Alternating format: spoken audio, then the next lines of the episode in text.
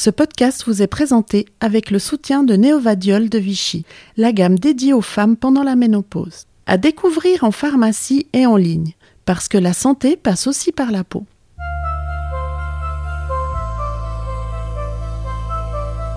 En préparant cet épisode, j'ai passé un peu de temps sur Instagram et je suis tombée sous le charme de Ménopause Stories, le compte de la pétillante Sophie Kuhn, autrice de Ménopause et libre, manifeste pour une ménopause réinventée, qui vient de sortir aux éditions Marabout. J'ai découvert la page de Natacha Djikovski, désolée pour l'accent, chroniqueuse bien-être et autrice du tout récent Bel et bien dans son âge, paru aux éditions Le Duc. Alors oui, les comptes dédiés à cette thématique explosent sur les réseaux sociaux, Pourtant, il serait faux de dire qu'il n'existe plus de tabou autour de la ménopause dans notre société. Mais la sortie de ces livres me fait penser qu'il y a vraiment d'espoir que ça change très bientôt. Il faut décloisonner la ménopause, la faire sortir de la consultation médicale, peut-être aussi changer les mots qui la définissent, écouter davantage les émotions des femmes de nos vies, ne plus faire de ce changement hormonal une sorte de maladie honteuse. Et puis bien sûr, il faut arrêter de définir les femmes par leur taux de fécondité ou par l'élasticité de leur peau pour que les femmes puissent enfin mieux vivre leur ménopause au lieu de la subir. Pour vous dire l'ampleur du boulot qu'il reste à faire, je vous avoue que je saisis seulement, un peu gênée, à l'approche de mes 40 ans, qu'il existe autant de ménopause qu'il y a de femmes. Et je trouve ça fascinant, comme quoi il est vraiment temps que je me plonge dans ce vaste sujet. Allez, on monte le son, c'est parti. Bienvenue dans Tout va bien, un podcast féminin pour adoucir le quotidien. Faut pas tuer les instants de bonheur, Valentine. La vie, c'est comme une boîte de chocolat. On ne sait jamais sur quoi on va tomber. Cet épisode est présenté par Juliane Monin. Gestion des émotions, changement physique, méconnaissance des bouleversements hormonaux dans notre société. Dans cet épisode, la doctoresse Anna Surbonne, chef de clinique dans l'unité de la médecine de la fertilité et endocrinologie gynécologique du CHUV, nous apporte ses réponses. Bonjour, docteur Surben. Bonjour, Juliane. Tout d'abord, la préménopause, puis la ménopause concerne toutes les femmes. Pouvez-vous nous rappeler la définition de ces deux termes? Oui, tout à fait. Donc, la ménopause euh, est définie comme l'arrêt définitif des règles. C'est une définition qui est rétrospective, donc on peut la poser seulement après une année d'absence des règles. Et puis la périménopause, c'est un peu toute la période qui va autour. Hein. C'est surtout la période qui précède, qui est appelée aussi euh, en termes un peu scientifiques la transition ménopausique.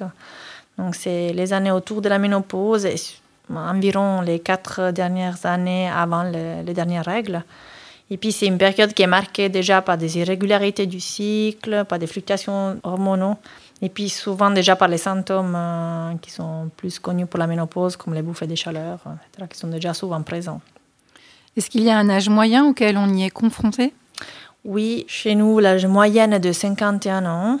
C'est par contre influencé par plusieurs facteurs. Hein. Ça peut dépendre de différentes techniques, mais s'il y a des variations génétiques, donc souvent, euh, si on a la maman qui a été ménopausée plus jeune, on a tendance à avoir une ménopause plus jeune, plus tardive, selon la génétique. Et est-ce que certains modes de vie peuvent accentuer ça ou euh, accélérer l'arrivée de la ménopause? Oui, tout à fait.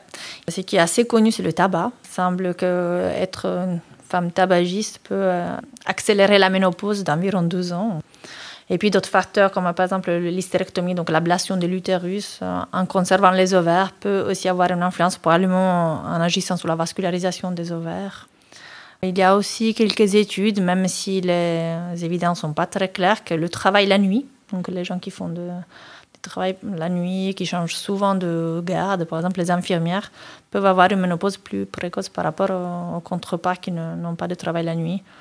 Et ça peut être lié soit au stress, soit à l'altération du cycle circadien. Mais on ne sait pas trop en fait. Hein. C'est pas très clair. Donc là, vous avez déjà abordé pas mal de bouleversements physiques que l'on peut ressentir. Est-ce que vous pouvez nous, nous, les citer en détail? Donc ceux qu'on peut ressentir dès la préménopause ou alors de la ménopause oui. Donc les symptômes physiques les plus fameux et puis les, les, plus connus sont les bouffées de chaleur. Mais il y en a aussi euh, d'autres qui sont très fréquents, on en parle peut-être un peu moins, comme les altérations du sommeil, toutes les altérations au niveau génital, ça s'appelle euh, le syndrome génito-urinaire de la ménopause, donc euh, au niveau génital mais aussi urinaire, avec souvent des brûlures de la sécheresse, des infections urinaires à répétition. Les douleurs articulaires aussi. Et puis il y a des conséquences également plutôt sur le long terme, comme l'ostéoporose, donc la perte des masses osseuses, mais aussi les déclins cognitifs, euh, euh, l'augmentation du risque cardiovasculaire, et puis une chose dont souvent les patients se plaignent, c'est l'augmentation de la masse grasse, du poids, euh, ce qui par contre semble être plutôt lié à l'âge qu'à la ménopause. Que même des patients de la même âge, dont certains sont ménopausés d'autres pas, ont souvent la même tendance à prendre du poids. Il y a aussi un changement dans la distribution de la masse grasse, donc euh, plutôt au niveau central dans la ménopause. Euh, donc ça nous rend plus à risque cardiovasculaire aussi. Et puis en plus des altérations de la peau, des altérations de l'équilibre. Voilà, donc il y a pas mal de, pas mal de choses, de, de symptômes physiques. Est-ce que vous, vous diriez en fait que tous ces changements sont vécus dans la même intensité euh, chez toutes les femmes? Ils sont plus ou moins présents chez toutes les femmes, mais non, tout à fait avec une intensité différente. Il y a des femmes qui y passent euh, sans presque en apercevoir, d'autres pour lesquelles c'est très invalidant. Elles sont toutes liées à la carence d'estrogène, l'arrêt de la production d'estrogène par les ovaires. La manifestation est très différente d'une femme à l'autre. Concernant les effets physiologiques de la ménopause, qui peuvent inclure euh, des prises de poids parfois difficiles à accepter, comment se préparer à des changements hormonaux de, cette taille? Ce que je recommande normalement aux femmes que je vois, c'est des choses finalement très simples, hein, euh, qui sont assez connues, mais parfois on a difficulté à les actuer. Et je pense que le mieux, c'est depuis un jeune âge d'adopter un style de vie saine. Mhm. Et puis, c'est des choses dont on a entendu parler, mais finalement, c'est vrai. Donc, euh, une alimentation avec beaucoup de fruits et légumes. On recommande également une absorption régulière de euh, produits euh, riches en calcium, donc produits laitiers. Et puis, une activité physique également régulière. tout ça, ça peut améliorer l'arrivée dans la périménopause et ménopause. On parle souvent de ces changements physiques, mais la ménopause peut également impacter l'humeur c'est juste hein Oui, tout à fait.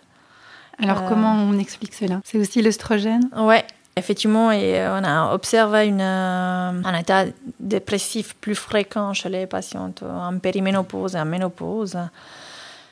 Alors, c'est difficile de dire la cause, hein, mais probablement, effectivement, c'est lié à la carence en oestrogène, mais aussi probablement à d'autres facteurs aussi euh, liés à la ménopause. C'est souvent un peu un circuit vicieux dans le sens que ça peut être dû aussi euh, aux symptômes vasomoteurs eux-mêmes qui invalident la vie, qui créent donc un état dépressif ou les troubles du sommeil. Donc le manque de sommeil peut favoriser un état dépressif. Et sont par exemple plus fréquents euh, les troubles dépressifs chez les patients qui avaient déjà des troubles dans le passé ou qui avaient vécu un épisode dépressif euh, mhm. jeune. Ça peut les accentuer. Oui, exactement. En tout cas, c'est plus fréquent chez cette patiente, euh, chez, cette femme-là, que chez d'autres, femmes. Et puis, on peut également avoir un peu des altérations cognitives, surtout au niveau de la mémoire. Hein. C'est typique de dire qu'on n'a plus la même mémoire, hein, et ça, c'est reconnu être souvent associé à la ménopause. Alors justement, comment réagir face à ces émotions, justement pour mieux vivre au quotidien? Oui. Bon, euh, justement, comme on a dit tout à l'heure, il y a une palette de manifestations. Donc on peut avoir un, état dépressif léger. Et puis souvent, nous, ce qu'on recommande, et puis c'est recommandé aussi dans les études, euh, il y a certaines choses qui peuvent aider, comme l'activité physique, par exemple, l'activité physique régulière, mais aussi la méditation. Mhm. Donc des essais de méditation, le yoga a été reconnu être bénéfique, même s'il y a peu d'études pour le supporter, mais il semble euh, efficace pour réduire ces symptômes dépressifs. Par contre, évidemment, quand la palette euh, va plutôt vers les symptômes plus sévères, euh, dans ces cas-là, souvent on a quand même besoin de, de thérapies aussi pharmacologiques qui peuvent être soit hormonaux, soit par antidépresseurs, et puis souvent de la psychothérapie aussi qui devient nécessaire. Mhm. En parlant justement des hormones, euh, comment, si l'on est plus sensible aux changements hormonaux, comme lors par exemple des périodes prémenstruelles, euh, la ménopause sera-t-elle plus difficile entre guillemets à vivre? Ça risque de l'être. Oui, c'est une question que peuvent se poser beaucoup de femmes. Hein, oui, c'est possible. C'est possible que voilà, les patients qui souffrent d'un syndrome prémenstruel voient leurs symptômes déjà augmenter en périménopause. Donc, euh, les fluctuations hormonaux, comme on a dit, en périménopause, c'est une période vraiment de grosses fluctuations hormonaux. Et donc, ce syndrome prémenstruel qui est lié aux fluctuations hormonales peut effectivement euh, être plus accentué hein, dans cette période de périménopause. Et puis, elles sont également un peu plus à risque de développer des troubles de l'humeur hein, en périménopause, donc un peu plus d'état dépressif. Mais on a des solutions. Comme quoi, alors du coup On a déjà évoqué les, activités physiques, toutes euh, ces activités physiques qui sont connues justement pour chasser le stress. Est-ce que vous pensez à des autres, euh, des autres solutions Oui, alors le traitement plus efficace reste quand même le traitement hormonal.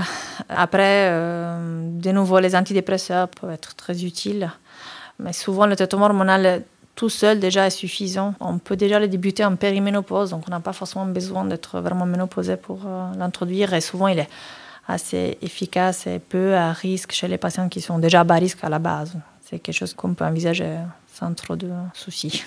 Certains facteurs de santé ou liés au mode de vie peuvent, peuvent-ils avoir un impact sur les symptômes de la ménopause Les intensifier ou les alléger? Euh, oui, effectivement, les symptômes, euh, surtout vasomoteurs, donc euh, les bouffées de chaleur, sont plus fréquentes chez les femmes qui souffrent d'obésité. Donc c'est vraiment très important de maintenir un poids optimal. Il semble que la réduction du poids peut diminuer la fréquence, l'intensité de ces symptômes. Chez les femmes tabagistes, de nouveau, donc de nouveau le tabac n'est pas une amie de la femme. Et là, de nouveau, l'arrêt peut améliorer les symptômes.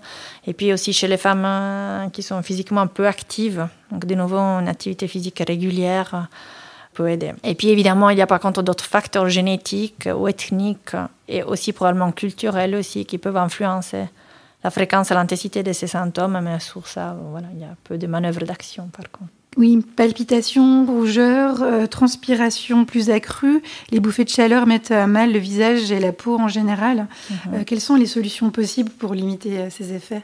Voilà, comme je dis rapidement avant, le traitement plus efficace de symptômes vasomoteurs, donc des bouffées de chaleur, reste le traitement hormonal dont la balance risque-bénéfice est le plus souvent totalement favorable. Ça, c'est important à dire. Dans une population en tout cas jeune ménopausée, donc euh, juste après la ménopause ou en début de la ménopause. Et puis sans particulier facteur de risque au niveau cardiovasculaire ou, de cancer. Donc nous, c'est quelque chose qu'on évalue quand on voit une patiente qui arrive à notre consultation euh, et qui a des symptômes assez invalidants. On évalue justement ces facteurs de risque de base. Et puis si la patiente est à bas risque, on est vraiment tranquille euh, dans la prescription d'un traitement hormonal. Et puis ça, souvent, ça change vraiment la vie des femmes. Mhm. Elle revient très, très, très contente. Après, comme alternative, quand on ne peut pas ou la femme ne veut pas prendre des hormones, il y a quand même des alternatives aussi, soit pharmacologiques non hormonaux, comme par exemple certains antidépresseurs qui peuvent être utilisés vraiment pour les symptômes de ménopause. Il y a beaucoup de phytothérapie également qui peut être euh, chez une patiente ou l'autre euh, quand même assez efficace. Et puis aussi des traitements non pharmacologiques, soit qui agissent sur le mode de vie, comme par exemple éviter certains aliments, euh, comme, euh, par exemple la caféine, les boissons très chaudes ou les aliments très épicés peuvent mhm. déclencher des bouffées de chaleur. Donc, sont plutôt à éviter chez les patients qui ont beaucoup de des bouffées de chaleur ou bien, par exemple, euh, des traitements qui se basent sur les thérapies complémentaires, comme l'hypnose, par exemple, euh, l'acupuncture, peuvent être efficaces chez certaines patientes. Donc, euh, il y a vraiment beaucoup, beaucoup de... Il y a un éventail de choix. De, possibilités, exactement. Si on ne veut pas prendre forcément des médicaments. Exactement. La ménopause accélère aussi le vieillissement de l'épiderme. Mhm. Encore une chose à ajouter dans la liste des points négatifs. Une perte d'élasticité de la peau est-elle inévitable? Est-ce qu'on peut ralentir ce processus? Alors, effectivement, il s'agit d'un, malheureusement d'un processus physiologique. Hein. donc, euh, ouais, on ne peut pas rêver la peau d'une femme de 20 ans, malheureusement. Et ça, c'est lié à la diminution du collagène, hein, euh, qui est responsable de l'élasticité de la peau. Et cette euh, diminution du collagène est due à son tour à, la carence en estrogène. Et puis, il y a certaines études qui semblent de nouveau suggérer que le traitement hormonal de la ménopause diminue ses effets sur l'élasticité de la peau et sur l'augmentation des rides, par exemple, même s'il y a deux études plus récentes qui n'ont pas montré un bénéfice clair. Mais moi, je dois dire, dans la pratique de tous les jours, en tout cas, les patientes que j'ai sous traitement hormonal, elles disent de voir effectivement aussi une efficacité au niveau de la peau. Mhm. Alors que, comme vous le disiez, la forme en général peut être altérée. Hein. vous parliez aussi de la qualité du mhm. sommeil. Euh, est-ce que vous recommandez euh, d'autres activités que vous avez citées, les activités physiques? Donc, vous avez parlé du mhm. yoga, de la méditation. Est-ce que mhm. vous pensez à certaines euh, autres encore hein? alors nous, ce qu'on recommande, c'est une activité physique régulière hein, et de minimum 30 minutes par jour ce qui peut être euh, souvent même juste de la marche rapide. Mhm. Donc, ce que je conseille euh, aux patientes que je vois, c'est Justement, si elles n'ont pas la possibilité de faire de l'exercice aérobique, faire de, en tout cas de la marche rapide, prendre les escaliers à la place que l'ascenseur, euh, descendre deux arrêts de bus avant et puis marcher. Donc parfois, c'est des choses très simples, mais peuvent être déjà très efficaces. Puis c'est bien de les rappeler. Exactement. Et, et, puis, bon, quand on peut, autrement de la gymnastique adaptée, en particulier aérobique, justement, ou du yoga, semble être euh, bénéfique. Par contre, il faut savoir que des exercices euh, très intenses, donc rapides et très intenses, peuvent aggraver les bouffées de chaleur, donc peuvent les déclencher. Donc c'est plutôt vraiment des de, exercices réguliers. Plutôt des activités calmes, en fait. Exactement, sur la natation. D'accord. Voilà, de... Tous les sports d'eau, alors exactement, aussi. exactement. Du coup, ça fait pas mal quand même de choses euh, qui impactent la vie à cette période euh, voilà, due à ces changements hormonaux. Euh, pour éviter de paniquer trop nos auditrices qui, qui s'inquiéteraient un peu trop, ouais. les symptômes très prononcés de la ménopause finissent-ils par s'équilibrer au bout d'un moment? Est-ce qu'on se sent un peu libéré ou mieux quand tout cela est terminé? Oui, absolument. Hein. Disons, en moyenne, le symptôme dure environ 5-7 ans. Mais on a dit déjà tout à l'heure que ce n'est pas une obligation de souffrir de ces symptômes. Mm -hmm. Donc, euh, il y a des femmes qui passent euh, sans trop s'en apercevoir, qui ne sont pas du tout invalidées par ça. Mais même quand elles deviennent invalidantes, on peut être contente en sachant que souvent elles s'estompent après justement 5-7 ans. Par contre, il est vrai aussi que chez certaines femmes, elle peut durer plus longtemps. Hein. Mais ce n'est pas forcément parce qu'elles durent qu'elles sont invalidantes tous les longs. Donc elles peuvent être présentes, mais justement s'habituer, euh, adapter la vie euh, d'une façon qu'on qu'on puisse les supporter même si elles sont plus longues. Quand vous dites adapter la vie, c'est justement euh, booster son mode de vie. Oui, on disait sain, euh... exactement. Puis on disait certaines astuces hein, aussi mm -hmm. qu'on recommande. Par exemple, s'habiller en couche. S'habiller en couche Ça veut dire, dire... qu'on peut enlever les couches ah, oui, oui, oui, et puis dormir avec les fenêtres ouvertes, par exemple. J'ai une patiente qui mettait de la glace sous les coussins. Enfin voilà, il y a parfois des petites astuces comme ça qui, qui peuvent être bénéfiques. Un, un, autre point aussi de la ménopause, c'est les problèmes euh, liés avec l'intimité ouais. sexuelle, comme euh, les problèmes de périnée, la sécheresse vaginale, voire la baisse de libido, qui est connue. Rassurons aussi un peu les auditrices et nous-mêmes. Euh, il est possible d'avoir une vie sexuelle épanouie après la ménopause. Comment favoriser cela? Oui, il est tout à fait possible d'avoir une vie euh, sexuelle épanouie. J'ai beaucoup de patientes qui vraiment ont une vie tout à fait active euh, et qui se passe très bien. Je dirais la grande majorité de mes patientes. Hein. C'est horrible, mais parfois on est étonné, mais il ne faudrait pas être étonné en fait. C'est bien, comme ça. C'est une bonne nouvelle. Oui, voilà, les patientes hésitent aussi beaucoup. Donc c'est important qu'on en parle parce que souvent, c'est vrai que même les médecins, ils sont, ils sont, un peu réticents à poser des questions sur la sexualité, surtout après la ménopause. Et puis par contre, il ne faut pas du tout donner ça pour acquis. Puis c'est important qu'on en parle. Moi, je pense que le conseil plus important est justement de continuer une activité sexuelle régulière, car cela aide déjà au niveau souvent du moral. On parlait avant de, l'état dépressif, et c'est démontré que l'activité sexuelle aide. Et puis, euh, ça aide aussi au niveau physique, hein, à maintenir une bonne élasticité des, tissus génitaux. Donc, c'est ce qu'on recommande, surtout les patients qui ont justement une sécheresse euh, vaginale. Donc, l'activité physique aide. Et puis par contre, quand il y a des difficultés sexuelles ou manque de libido, euh, comme je disais, il ne faut pas hésiter à en parler aux, mmh. aux médecins, en particulier aux gynécologues, hein, car il y a souvent des thérapies euh, assez simples, locales, mais qui sont hyper efficaces. Et puis il y a également des approches physiques, on peut faire de la physiothérapie du périnée, des approches psychothérapeutiques aussi, et aussi hormonaux euh, par rapport à la baisse des libidos. Voilà, il y a, il y a des solutions souvent qui pas forcément sont très compliquées, donc il faut vraiment en parler et puis être, être ouverte. La ménopause demande alors ainsi de s'occuper vraiment de sa santé globale. On, on, on s'en rend bien compte avec toutes vos réponses. Le vieillissement biologique que la ménopause opère demande de réaliser chaque année un dépistage contre le cancer du sein, c'est bien juste? C'est plus ou moins juste. alors dites-nous, éclairez-nous. en fait, ce qui est recommandé, c'est un dépistage euh, du cancer du sein effectivement par mammographie, mm -hmm. mais tous les deux ans, entre les 50 ans et 70 ans. C'est recommandé ainsi d'autres tests de dépistage, par exemple le PAP test, euh, déjà avant dans la vie. Euh, donc c'est le test pour le dépistage du cancer du col de l'utérus, par mm -hmm. contre. Ça, c'est recommandé plutôt tous les trois ans. Évidemment, ces recommandations, c'est chez les patients à bas risque. Hein. Après, s'il y a des risques personnels, euh, ça peut être adapté. Donc, c'est le médecin qui va évaluer. Et puis, en plus, il ne faut pas oublier le dépistage euh, bon, des autres cancers, comme par exemple du côlon. Et puis, de, pas forcément d'affections cancéreuses, mais aussi des facteurs de risque cardiovasculaire, comme le diabète, le prédiabète, l'hypertension, l'hypercholestérolémie, ou bien d'autres problèmes de santé, comme je disais tout à l'heure, de l'ostéoporose par exemple. Donc, euh, nous, que la ménopause, c'est vraiment une occasion d'or hein, pour euh, pouvoir voir les femmes, une consultation, aborder avec elles justement la prévention et le dépistage de mhm. tous les problèmes de santé. Mhm. Pourtant, ça me paraît, oui, ça paraît très important, mais en 2021, la ménopause mhm. et ses bouleversements hormonaux qu'elle engendre sont encore largement méconnus et presque tabous encore dans notre société, on, on, peut le dire, je crois. Euh, comment ça se fait, pour, selon vous? Comment vous expliquez? À mon avis, bah, d'un côté, notre société met fortement l'accent sur l'efficience, la performance, et puis elle donne beaucoup d'importance à l'aspect physique, ce qui peut rendre un peu difficile aux femmes d'accepter justement les changements physiques et psychiques de cette phase de la vie, euh, qui pourtant sont totalement physiologiques. Toutes les femmes vont passer par ça. Donc d'un côté, il y a cet accent de la société sur tout ce qui est un peu contraire à la ménopause. Et puis je pense que de l'autre côté, il y a aussi une énorme résonance médiatique hein, de certaines études du passé qui semblent remettre justement en discussion le traitement hormonal.